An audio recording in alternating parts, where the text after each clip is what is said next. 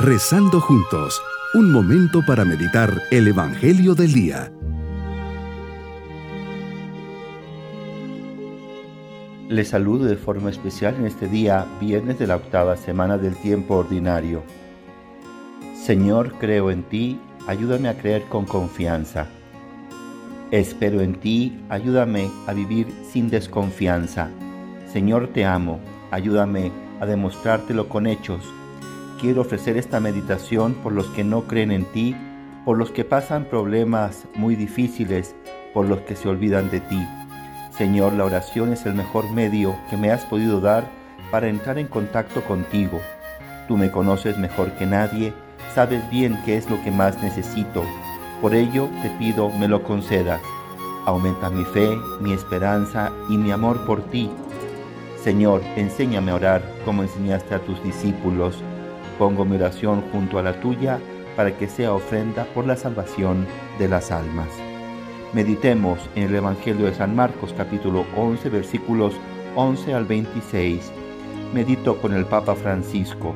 La liturgia del día propone el Evangelio en el que Jesús expulsa a los mercaderes del templo porque han transformado la casa de oración en una cueva de ladrones. Y lo que hace Jesús es un gesto de purificación.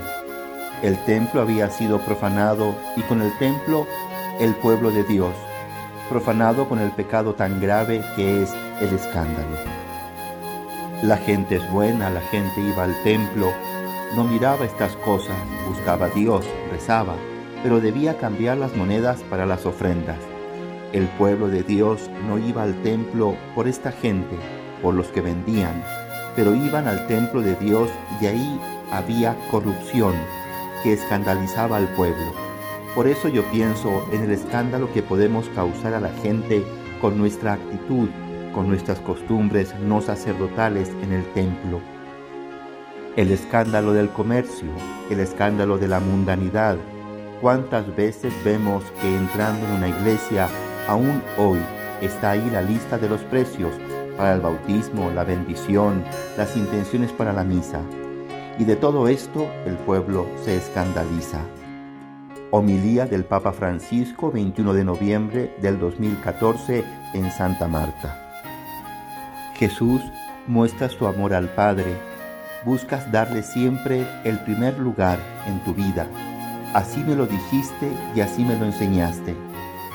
Para estar contigo es necesario darte el lugar que te corresponde, pues si no fuera por ti, no sería posible nada de lo que ahora veo y siento.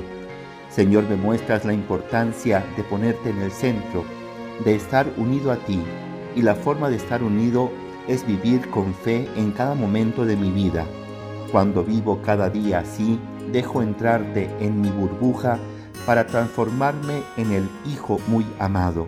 Señor, aumenta mi fe, que pueda verte en cada instante de mi vida, que cuando vaya a tu casa, ella sea para mí una casa de oración, donde me aumentes la fe y te conozca más.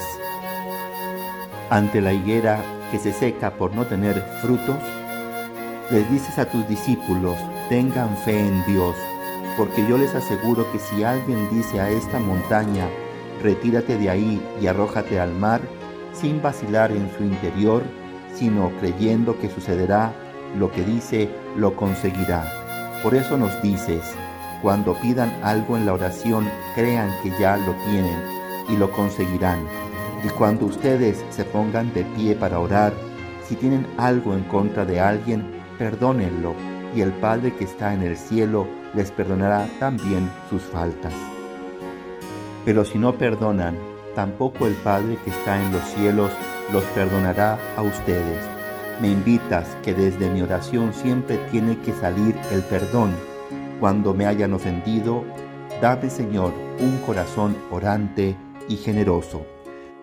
Señor, sé que a veces me he alejado de ti. No me he confiado a tus manos, me he desesperado cuando surge alguna dificultad. Quiero ser tu mejor amigo y quiero dar fruto. No quiero ser esa higuera que se seca. Ayúdame a salir de esta incredulidad que no me permite estar cerca de ti. Señor, confío en ti. Ayúdame a creer más en ti.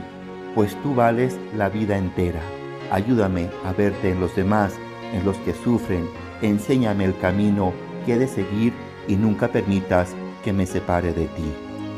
Mi propósito en este día, ofrecer a Dios los actos que me cuestan, teniendo la certeza de la fe, Dios sacará siempre algo bueno de ellos. Mis queridos niños, Jesús pasa y ve una higuera que no tiene frutos. Al pasar al día siguiente la ven todos y resulta que se ha secado. Nuestra vida es para dar frutos, hacer siempre cosas buenas, decir siempre la verdad, ayudar a los demás, así siempre que Jesús nos vea, tendrá la satisfacción de que hacemos lo que le agrada. Jesús echa a los mercaderes del templo al ver que lo han convertido en una cueva donde lo más importante pareciera que es el dinero. Jesús nos invita siempre a orar para perdonar y pedir con confianza a Dios. Y nos vamos con la bendición del Señor y la bendición de Dios Todopoderoso, Padre, Hijo y Espíritu Santo, descienda sobre todos nosotros. Bonito día. Hemos rezado junto con el Padre Denis Doren, Legionario de Cristo.